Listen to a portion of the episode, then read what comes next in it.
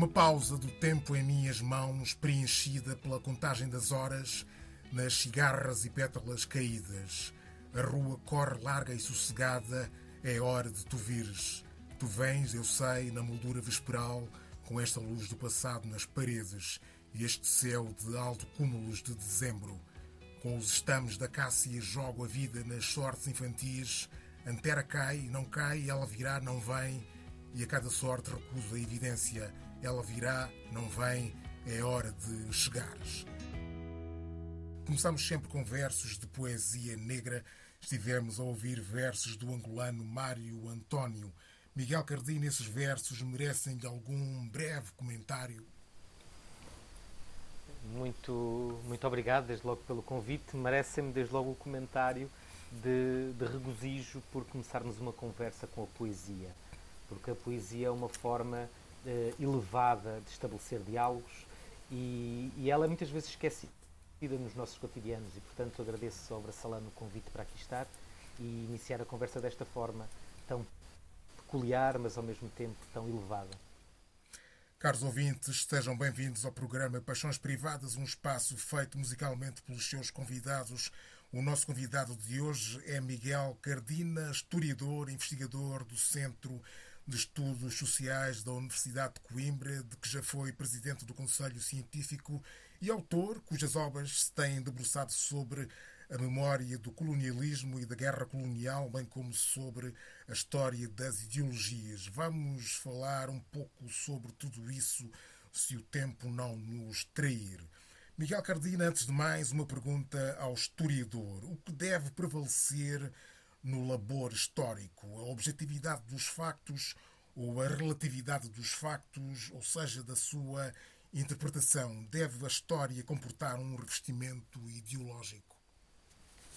Bom, é uma excelente pergunta sobre a qual uh, a teoria da história se debruça há muito tempo e, e, que tem tudo a ver com uma série de debates contemporâneos que hoje aí temos. Eu creio uh, que não há. Uh, quer dizer, que há uma diferença entre neutralidade e objetividade. Nós, enquanto historiadores, enquanto cidadãos, na verdade, e cidadãs, não somos neutros porque comportamos uma carga subjetiva no modo como olhamos o mundo, como fazemos as nossas escolhas, que tem a ver com, com, com, uma série de escolhas pessoais, naturalmente, mas também com o nosso tempo histórico.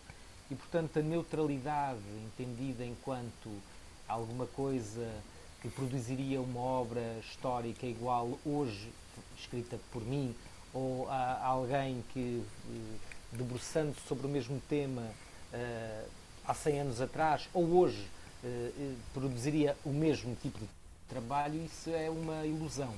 Todos nós, enquanto historiadores, uh, carregamos connosco o nosso olhar. Isto não significa que não devamos ter uma preocupação com a objetividade. Isso vale para a história como vale para qualquer outra ciência social, para qualquer outro trabalho de natureza científica, ainda que seja um termo que eu não gosto eh, particularmente de aplicar quando trabalhamos com saberes sociais e humanos, mas, mas é isso, eh, a busca da objetividade deve ser uma premissa, eh, o que não significa necessariamente que a confundamos com neutralidade. Neutrais nunca somos, objetivos tentaremos ser. Nos tempos que correm muito se tem falado de história, desde exigências de uma revisão da memória colonial, a contestação de estátuas, a reavaliação do papel da mulher na história. Muito tem sugerido a ideia de que a história saiu à rua, não necessariamente como acontecimento, mas como pressão popular. Pode dizer-se que, contemporaneamente, a história depende mais da opinião pública do que do poder e insere-se aí, por exemplo, a necessidade de um museu do colonialismo como como é defendido pelo Miguel Cardina? A história, hum, a história é um campo de batalha. Não é? É uma expressão que eu gosto particularmente porque evoca uh, essa dimensão que, que agora fazia, que agora evocava na sua, na sua pergunta, justamente dela estar aberta uh, ao debate público e dela estar, uh, dela ser sensível às, às dinâmicas de poder que se estabelecem na sociedade.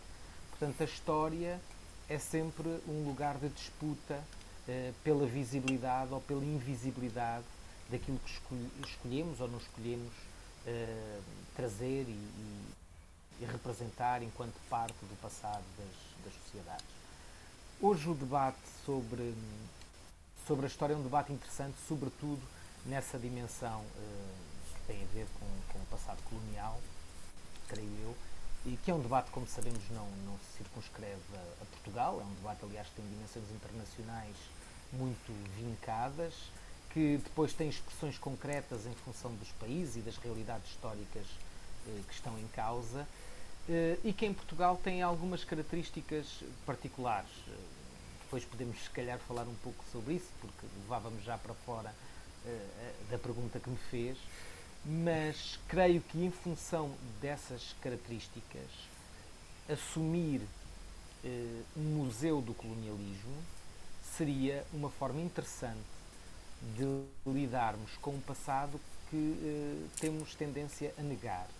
Eh, e se o confrontarmos com a proposta que até há pouco tempo esteve em discussão de um chamado Museu da Descoberta, que era a ideia de Fernando Medina na Câmara Municipal de Lisboa, que de alguma forma e de maneira indisfarçável evocava o conceito de descobertas, que é um conceito problemático, eh, como sabemos, para utilizar na verdade o eufemismo, eh, na verdade ele, ele demonstra que essa discussão e essa, essa proposta demonstra como Portugal ainda está refém de uma série de representações que em boa medida foram urdidas durante a ditadura e que transitaram para a democracia, reconfiguradas, é certo, mas mantendo ainda uma série de pressupostos que, que têm décadas e que têm algumas características de matriz claramente colonial, uma mentalidade colonial que persiste na sociedade portuguesa. Daí eu ter defendido, numa entrevista ao público, o Museu do Colonialismo, desde logo porque os nomes importam, não é? Eh, dizer colonialismo ou dizer descobertas não é a mesma coisa. Eles também podem, na verdade, evocar coisas diferentes, mas a verdade é que quando nós falamos de descobertas estamos a obliterar, estamos a invisibilizar todo um processo histórico que é marcado por, por desigualdades e por violências e que a expressão colonialismo mais facilmente evoca. Daí eu entender que é preciso Portugal não ter uh, receio de falar da sua história e a sua história é uma história colonial, não é uma história gloriosa de descobertas de homens que se metem em barcos com o formato de uma cosca de nós e vão dar novos mundos ao mundo. É verdade que há uma dimensão da expansão marítima que pode ter um lado eh, quase empreendedor, mas o certo é que todo esse fenómeno histórico, esse, esse processo histórico, é marcado por, pela, pela escravatura, é marcado pela violência, é marcado pela dominação cultural, é marcado por um colonialismo que durou até muito tarde. E todo esse processo tende a ser esquecido na sociedade portuguesa e, portanto, essa ideia de um museu do colonialismo seria uma forma de desencadear um debate que, que, que na verdade está aí, já não é um debate que é necessário fazer, o debate está aí e tem, tem tido múltiplos capítulos nos últimos anos mas a sociedade portuguesa, de uma maneira mais ampla, eh, tem, eh, tem tido dificuldade em assumir esse debate e em fazê-lo, mas mais tarde ou mais cedo ele vai ter que ser feito de uma maneira frontal. Quero que fale de dois livros. Há dois livros que importa referir pela visão da história que encerram: O Remorso do Homem Branco, de Pascal Bruckner, e O Sujeito Implicado. Este título é provisório, não, não há tradução do livro em português que eu saiba, de Michael Rosberg, sobre o qual escreveu não há muito tempo, o primeiro de 1983, o segundo de 2019, o primeiro que defende a demissão do homem branco de quaisquer responsabilidades nos problemas contemporâneos do terceiro mundo e o segundo que sugere que a responsabilidade histórica por atrocidades cometidas no passado pode implicar gerações posteriores à dos seus protagonistas, introduzindo-se aí a ideia de responsabilidade coletiva. Este é um debate muito atual. Qual é a sua visão sobre estes dois livros, ou pelo menos sobre essas duas perspectivas? Eu creio, eu, pegando justamente uh, no, no, último livro que evoca, que é um livro que eu gostei bastante de ler, escrevi uma pequena nota sobre ele, uh, o último livro de Michael Rothberg, uh, é um livro que, que, nos traz um conceito que eu acho que devemos problematizar, que é o conceito de sujeito implicado. Eu creio que nem todos, ou seja, basicamente explicando um pouco, não é? A, a proposta de, de, Michael Rothberg é que durante um tempo considerável, sobretudo particularmente a partir da década de 70 do século passado, emergiu a figura da vítima nomeadamente na sequência da reflexão e da memória do Holocausto, que não foi imediata, quer dizer, a ideia das vítimas do Holocausto, sobretudo a vítima, a vítima tipo do Holocausto, que é o, que é o judeu, não, não emergiu logo no, no, no imediato pós-Segunda Guerra Mundial, uh, apesar da visibilidade do Tribunal de Nuremberg, etc. É um conceito que vai ganhar particular relevância durante a década de 70 e 80, essa noção de vítima, eh, com, o seu, com o seu outro lado, não é? com a noção de interpretador. E esse binómio, uh, segundo Michael Rothberg, é um binómio que, que é importante para caracterizar uma série de situações, ele não o rejeita, mas importa ter em conta uh, o modo como outros, outras pessoas que não são propriamente nem vítimas, nem os responsáveis pelas atrocidades, fazem parte da, das, das histórias também de violência. Uh, portanto, a própria noção que Primo Levi traz da, da zona cinzenta, de algum modo, evoca isso, não é? A, situação em que sujeitos passivos podem eles também ser cúmplices de, uh, de violências uh, cometidas. E esta noção do sujeito implicado remete para uma discussão sobre a responsabilidade coletiva perante os passados violentos. Claro que eu acho que, eh, por exemplo, trazendo isto para o, para o caso português e para a questão da memória colonial, eh, nem todos nós somos responsáveis da mesma maneira e da mesma forma, nem sequer também beneficiários da mesma maneira e da mesma forma de uma longa história colonial. Isso é verdade. Mas de algum modo estamos implicados nessa história comum. E, e trazer essa noção permite-nos sair de discussões relativamente estéreis, sobretudo pelo tempo já passado relativamente a, esse, a esses eventos, e, e, e olhar eh, estes acontecimentos não enquanto um passado passado, mas enquanto um passado presente. Eh, ou seja, estas discussões todas que eu há pouco estava a evocar, do Museu da Descoberta, e podíamos aqui, aqui trazer uma série delas que nos últimos 5, 6 anos ocorreram em Portugal. Elas são discussões, pensemos na estátua do Padre António Vieira, pensemos em Marcelo Rebelo de uh, e, e, nas declarações que fez em Goré sobre o lugar pioneiro de Portugal no, no, numa espécie de uh, quadro uh, avant la lettre de defesa dos direitos humanos que teria sido a, a, uma, uma abolição pioneira da escravatura. Pensemos em Marcelo, em Marcelo Rebelo de Sousa em Bate-Pá. Bom, e por aí fora, tínhamos nos últimos 5, 6 anos uma série de acontecimentos, ou, ou o próprio último discurso de Marcelo Rebelo de Sousa por ocasião do 25 de Abril, que nos, que nos mostram que esta discussão sobre o passado colonial está viva e, está, e, e, é, e não vai desaparecer. E eu creio que precisamos de entendê-la não enquanto uma discussão que diz respeito à história, precisamos de entendê-la não enquanto uma discussão que diz respeito a quem viveu determinado período, eh, sejam eles as vítimas da violência colonial, sejam eles os, os, chamados retornados, sejam eles os combatentes da guerra colonial, mas enquanto uma discussão que diz respeito à sociedade como um todo, mesmo àqueles que não viveram diretamente essa, esse, esse, esse período histórico. E, portanto, um conceito como o conceito de implicação, que naturalmente tem de ser problematizado, matizado e enquadrado em função das discussões que estamos a ter, remete para, para a necessidade de nos sentirmos implicados, justamente, numa história que é comum. E eu penso que, eu penso que isso faz falta em Portugal. Muito bem, muito bem. Vamos, vamos à música, à primeira paixão musical que nos traz. Traz-nos duas mulheres e dois homens duas jovens e dois veteranos. Comecemos por uma mulher, Mayra Andrade, toda a temperatura escandalosa da sua voz e do seu corpo neste tema, lua, uma lua potente como a alma de Cabo Verde. É isso que nos traz? É, é isso mesmo. É essa temperatura poderosa da, da Mayra Andrade, tem uma voz maravilhosa. E, e, e, e este tema, que é um tema lindíssimo, é um tema que, é o, que, o, original é do Prince Zito, que é um grande músico e compositor cabo-verdiano que costuma uh, explicar como é que compôs esta música uh, junto a uma praia na, na cidade da praia, em Santiago. E na verdade ela é um canto de amor à lua e é lindíssima a voz, é lindíssima a música e a letra e portanto foi por isso que eu decidi partilhá-la. Lua, fica comigo, não cozinha, deixa a lambucha na boca, limpinha corpo com caima.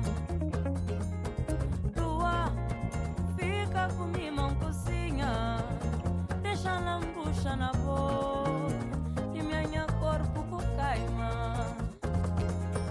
Lua, desce que mai turu Limea nortul, limea sul, limea preată, limea branca Lua, lua, riba, riba, mutu, riba, părea simbron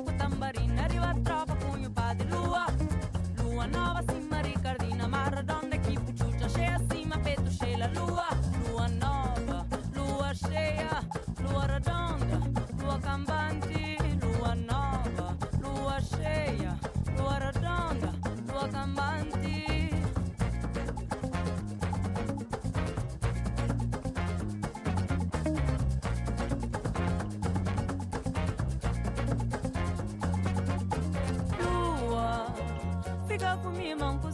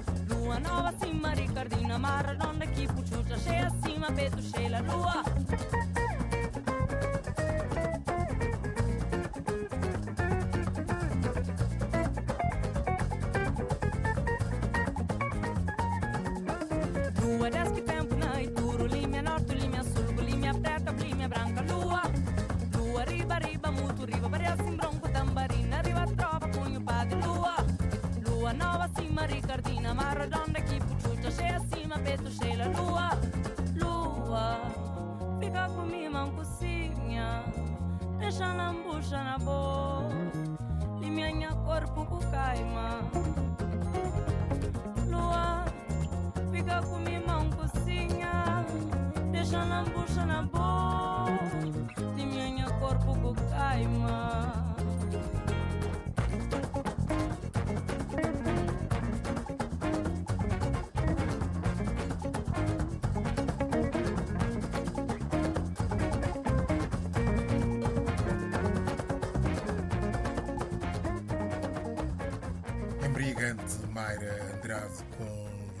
Falemos um pouco sobre a guerra colonial a partir do livro que coorganizou as voltas do passado, a guerra colonial e as lutas de libertação pela editora Tinta da China.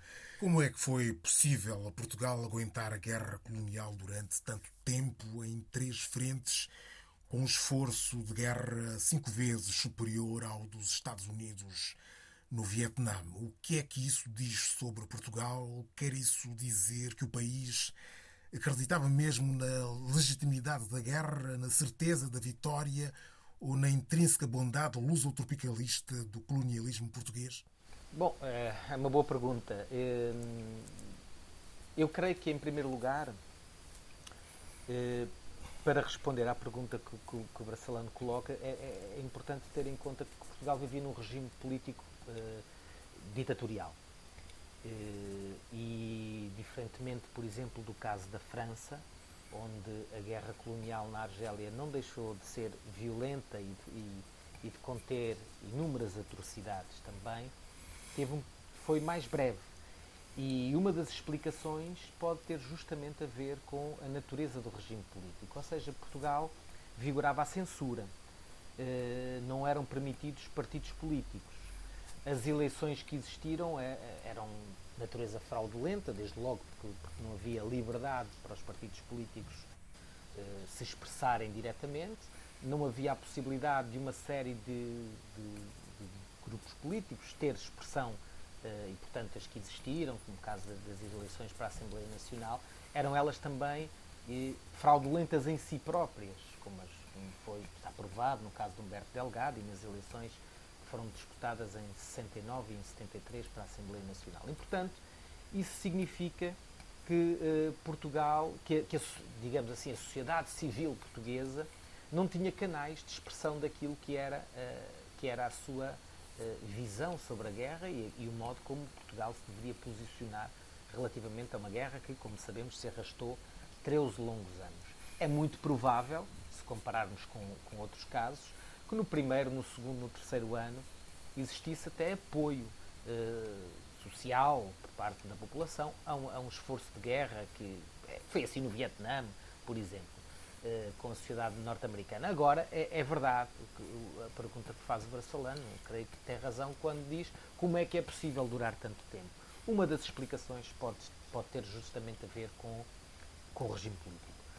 A outra, que de algum modo tam, também está contido na sua, na sua pergunta, tem a ver com uh, uh, o modo como esta sociedade portuguesa, apesar de uma sociedade com, com grandes uh, margens, grandes bolsas de analfabetismo, de, de atraso social e político, de pobreza, aliás, que, e da, da, própria imigração também, que está associada a isso, apesar disso tudo, foi educada numa mística imperial, desde cedo, na verdade, que é anterior ao Estado Novo, é? desde o final do século XIX, com os republicanos, eh, desde logo, portanto, durante o período da monarquia constitucional e depois já durante a Primeira República e depois aprofundando-se a partir da década de 30 com o Estado Novo, vai-se eh, refinar uma mística imperial, a ideia de uma mitologia colonial, de um Estado-império, que a partir da década de 30 vai inclusive a ter expressão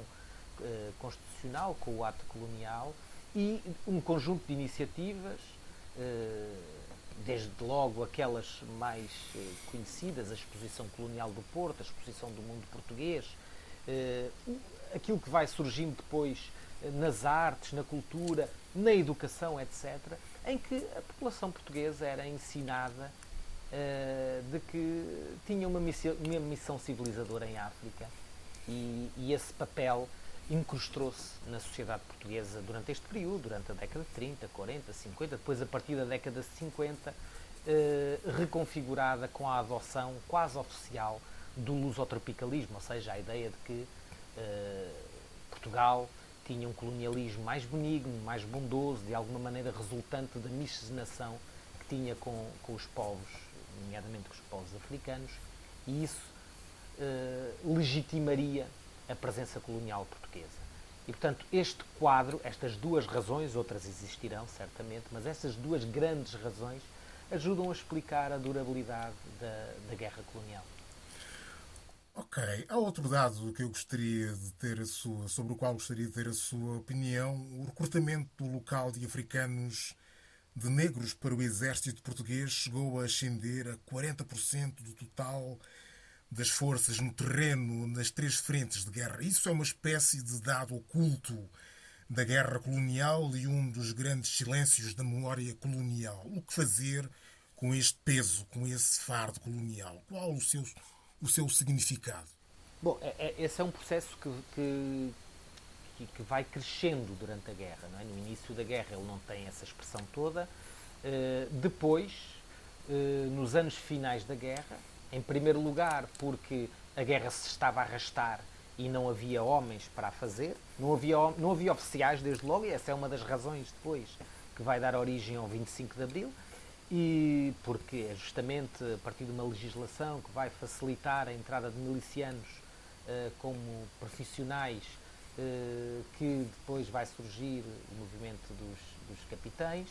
Uh, por outro lado, não havia, não havia homens, dizia, e depois, por outro lado, a própria imigração vai fazer com que também, que é crescente, que é um processo também crescente, durante finais da década de 50, que é uma tendência endémica da sociedade portuguesa, não é? Mas que a partir do final dos anos 50 vai crescendo durante a década de 60 e também no início dos anos 70, e portanto todo este quadro vai fazer com que seja necessário intensificar uh, a entrada uh, de, de, homens negros, africanos, na, na, tropa portuguesa. Esse processo em Moçambique e Angola, sobretudo, também na Guiné vai ocorrer, com, uma, com percentagens um pouco inferiores, mas nos anos finais da guerra em Moçambique e Angola está a roçar os 50%. Ora, esse dado é muito relevante porque nos diz, desde logo, a dificuldade do Estado Novo em continuar uma guerra que nessa altura já estava praticamente perdida. Por outro lado, ele trouxe marcas que tendem a ser esquecidas na sociedade portuguesa, mas que são marcas duras. O destino dessas pessoas foi um destino, eh, em geral, trágico, sobretudo na Guiné. Muitos deles foram assassinados, outros tiveram que fugir, eh, sobretudo os comandos africanos, que eram, aliás, tropa particularmente violenta. Depois, em Angola e Moçambique, temos casos diferentes. Em Angola, eh, uma parte deles, depois como há o processo da, da guerra entre, entre as diferentes fações do nacionalismo angolano, eles também vão ter um papel e vão, e vão se espalhar por diferentes movimentos. Em caso de Moçambique é também um processo particular, porque depois já com, com Sabora Machel é um processo de quase de, de uh, renascimento a partir do, do, processo dos comprometidos, portanto, de assunção de, de, uma espécie de culpa coletiva por terem estado no lado errado da barricada, mas, de, mas isso tendo como outro lado a sua entrada na grande nação uh, moçambicana. Portanto, uh, são casos diferentes consoante os países. A verdade é que uh, Portugal nunca assumiu, nunca assumiu esse legado. Isso viu-se, por exemplo, na questão da, da lei da nacionalidade. muitos destes, destes homens negros levados a combater pelo lado português Muitos deles tiveram grande dificuldade em, em, em ter uma pensão, em ter cidadania portuguesa, apesar de terem cumprido esse papel na guerra, e muitos deles acabaram por ser abandonados pelo Estado português. Uh, e eu creio que esse, essa ideia, é, esse, no fundo, esse lugar, como dizia, um dos silêncios da guerra. Geralmente, quando pensamos no soldado português que fez a guerra colonial, temos a imagem de um soldado branco uh, e, e, não, e não pensamos justamente que cerca de metade, nos anos finais da guerra, em Angola e Moçambique, cerca de metade desses soldados eram negros, com tudo o que isso comportou depois, desde logo depois das independências, de tensões e de conflitos e de manutenção de tensões e conflitos entre, o, entre os novos poderes uh, resultantes das independências e aqueles que tinham sido uh, o, poder do, dos colonizadores. Porque uma parte do colonialismo é também isso. O colonialismo não é só a violência explosiva, a violência direta, é também este dividir para reinar, não é? E, e sabemos como, como todos os colonialismos, e Portugal também fez isso, uh, foram processos de, de divisão de, das comunidades okay. locais. Vamos, vamos, já não temos muito tempo, vamos à segunda paixão musical, vamos à história, vamos à Guiné-Bissau, vamos a um clássico. José Carlos Schwartz.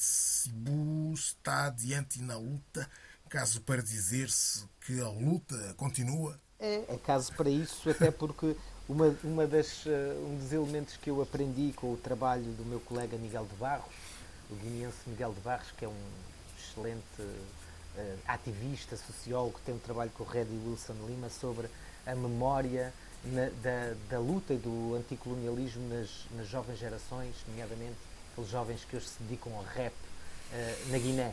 E, e, o José Carlos Schwartz, ju, juntamente com o Milcar Cabral, é hoje uma das grandes referências dessa juventude. Ele morreu cedo, num acidente de aviação em 1977, era um cantor, um poeta, um homem das letras, uh, preso político também, uh, e é hoje, décadas após a sua morte, uma referência cultural também naquele país tão martirizado, mas ao mesmo tempo onde a esperança também renasce às vezes nestas frinchas que nos vêm do passado.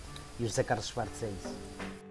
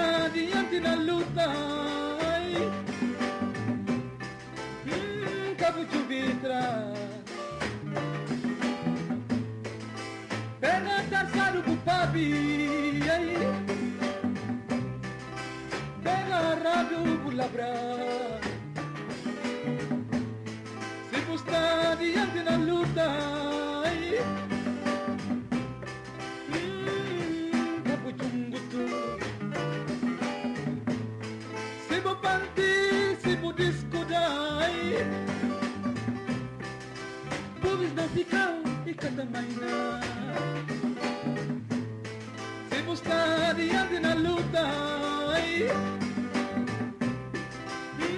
Cabo para ninguém. Marabu baniga por sofrer Na boca não na juve, a boca nos vídeos Marabu baniga por sofrer Boca não na juve, a boca nos vídeos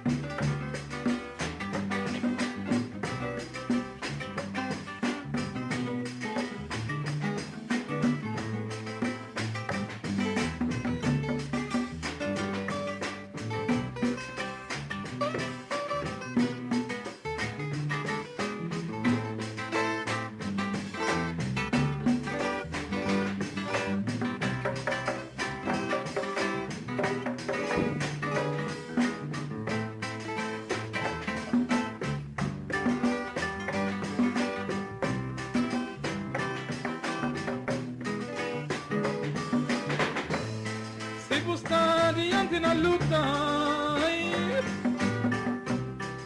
Passa adiante, pô. Se você está diante na luta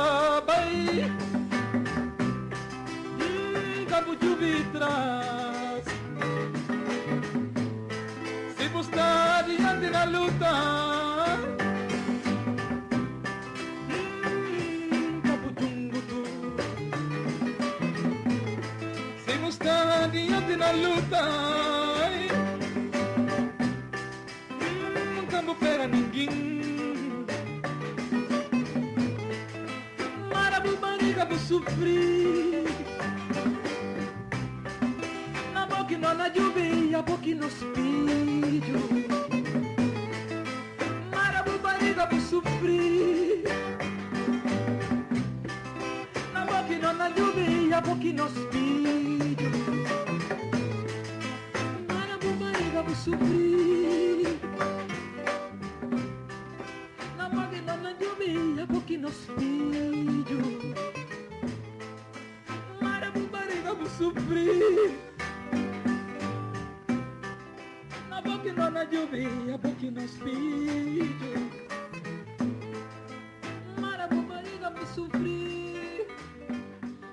Memorável José Carlos Schwartz com Cibo está adiante na luta. Estamos a conversar com Miguel Cardina, historiador e investigador. Falemos um pouco de ideologias, também escreve sobre, sobre este tema. Uh, qual é o futuro reservado à esquerda no mundo à beira do paradigma da economia circular, à beira da introdução do rendimento universal de base e da ocupação do seu espaço político pelo ambientalismo? A esquerda terá forças, a esquerda terá forças para sobreviver ou vai metamorfosear-se? Bom, a esquerda metamorfoseia-se sempre, não é? Porque não há um, não há um, não há um conjunto de, não há, não há uma Bíblia na qual ela, da qual ela siga e esquerdas há muitas desde logo. Eu creio que um dos desafios que, que as esquerdas têm hoje é justamente esse que colocava, é perceber como é que se pode, como é que a esquerda se pode reinventar num mundo que ele próprio está em mudança. O neoliberalismo é hoje, eh, em boa parte do globo, uma realidade incontornável e ao mesmo tempo temos novos desafios. Há, há novos autoritarismos cada vez mais evidentes, eh, alguns deles no poder, outros a ganharem expressão popular e social. A esquerda, é à esquerda que compete eh, também fazer frente a isso. E por outro lado, há um conjunto de desafios novos que também se põem, como, como, como referiu, a crise climática é claramente um desses desafios. Não, nós não temos um outro planeta para o qual possamos migrar em caso de catástrofe ecológica e, e portanto, saber como é que se reconstrói uma esquerda que seja sensível à, à luta contra as discriminações, que seja radicalmente democrática, mas ao mesmo tempo que também seja ecologista, que defenda o trabalho, que, que, que seja contra as diferentes formas de autoritarismo, é um dos desafios que, que, temos pela frente. Ela terá diferentes expressões em função dos diferentes países onde, onde isso ocorrerá, mas é, é uma tarefa da qual a esquerda não se pode demitir. Lugar à terceira paixão musical, mais uma vez Cabo Verde, desta feita por intermédio de Quirino do Canto, um nome talvez pouco conhecido. Qual a sua história com o Quirino do Canto? O que nos diz sobre ele? Bom, eu, eu não conhecia o Quirino do Canto até há alguns anos, na verdade. Quando conheci uh, este tema, está numa, numa, numa coletânea, num álbum da Analog África. Tem um conjunto de temas muito interessantes, portanto, um conjunto de. É um, é um catálogo de vários temas e de vários autores cabo-verdianos e o álbum chama-se The Mystery Behind the Cosmic Sound of Cape Verde Finally Revealed. Ora, este Finally Revealed é, é interessante porque toda uma parte importante deste álbum tem o dedo de um gênio musical de Cabo Verde, Paulino Vieira, e no texto de apresentação do álbum conta-se uma história que é uma história apócrifa, mas que é uma história deliciosa. Eu no registro, se o me der um minuto para a contar. E a história é esta. Há uma espécie de uh, lenda imaginária do nascimento desta, deste Cosmic Sound. E ela é a seguinte: na primavera de 1968, um barco teria deixado Baltimore, nos Estados Unidos, em direção ao Rio de Janeiro, para participar numa exposição mundial do som elétrico. Portanto, levou um conjunto de sintetizadores, teclados, Korgs, etc. Portanto, aquelas marcas de teclados que fizeram furor na, na música moderna dos anos 70. E uh, esse barco desapareceu misteriosamente a caminho do Rio de Janeiro e vai aparecer uh, na ilha de São Nicolau, em Cabo Verde. Naufragou, aparece na ilha de São Nicolau. A população da ilha não sabe o que é que há de fazer com aqueles sintetizadores, com aqueles teclados. Amilcar Cabral teria então dito para se distribuir pelos sítios onde existia eletricidade e para, um, para dar os teclados às crianças. E a partir daí, todas as crianças que tinham tocado naqueles teclados, naqueles sintetizadores, teriam adquirido prodigiosas capacidades musicais, entre os quais estaria Paulinho de Vieira.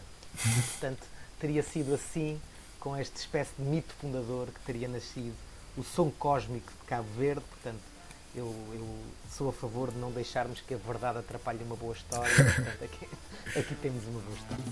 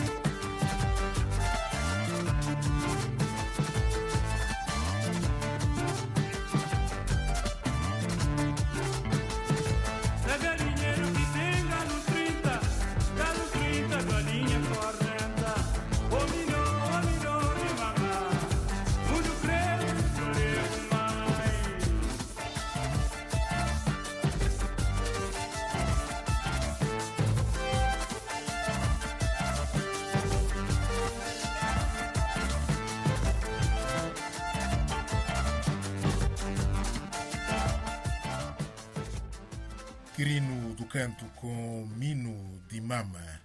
Peço-lhe agora até cinco sugestões, podem ser sobre o que quiser. Se puder ser breve, ficaria grato.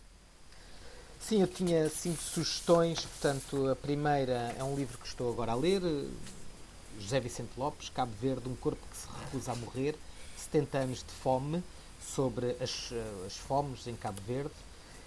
A segunda sugestão, de Jaimila Pereira de Almeida, Luanda, Lisboa Luanda Paraíso, é um, um dos romances desta escritora que eu gosto muito e este é um dos, dos seus mais conhecidos livros. Em terceiro lugar, um site, um site Remapping Memories Lisboa-Hamburgo. É um, é um projeto de investigação financiado pelo Gotha Institute sobre lugares de memória em Lisboa e Hamburgo, associados de uma maneira ou de outra ao colonialismo, à, à, à resistência anticolonial, etc. E, portanto, é um site que vale a pena uh, pesquisar porque tem um conjunto de textos muito diversificados e uh, em espelho uh, sobre estas duas cidades, Lisboa e Hamburgo. Em quarto lugar, aconselho uma, uma série televisiva, a série História à História África de Fernando Rosas, com realização de Bruno Cabral. É uma história que já tem é uma, uma série que já tem alguns anos é de 2017, são 13 episódios sobre, eh, sobre a história do colonialismo, todos eles disponíveis na RTP Play e, portanto, deixo essa sugestão e aconselho muito a ver, cada um deles tem um interesse próprio. E, por fim, quinta sugestão, eu queria trazer uma peça de teatro e trago a última peça de teatro que vi, com um elenco de luxo.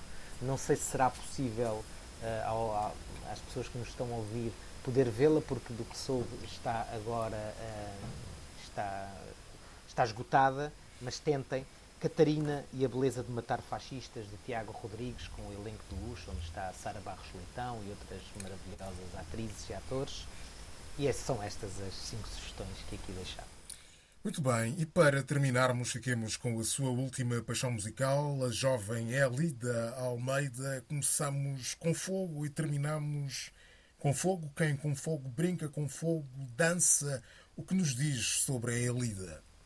Bom, a Elida Almeida é uma jovem, maravilhosa cantora cabo-verdiana. Eu já conhecia alguns temas dela, mas este último álbum, Geração Novo, é um álbum muito bom. E eu trouxe este tema. Ela tem um conjunto de temas dela própria, portanto, ela, ela também compõe, tem outros temas de outros compositores, mas o tema que eu trouxe é um clássico da música cabo-verdiana, Mundo Cabo Caba que no fundo quer dizer algo como ao mundo não acabes, quando estamos numa lógica de a ter felicidade, júbilo com alguma coisa que nos está a acontecer, é isso que dizemos ao mundo, por favor não acabes, porque me estou a divertir. E este é um clássico dos velhinhos e famosos Bulimundo e é um grande funaná. Miguel Cardeira, muito obrigado por ter sido convidado do Paixões Privadas. Eu é que agradeço. Oi mundo cabo cabo, oi mundo cabo cabo, oi mundo cabo cabo, oi mundo oi, oi mundo oi, oi mundo oi,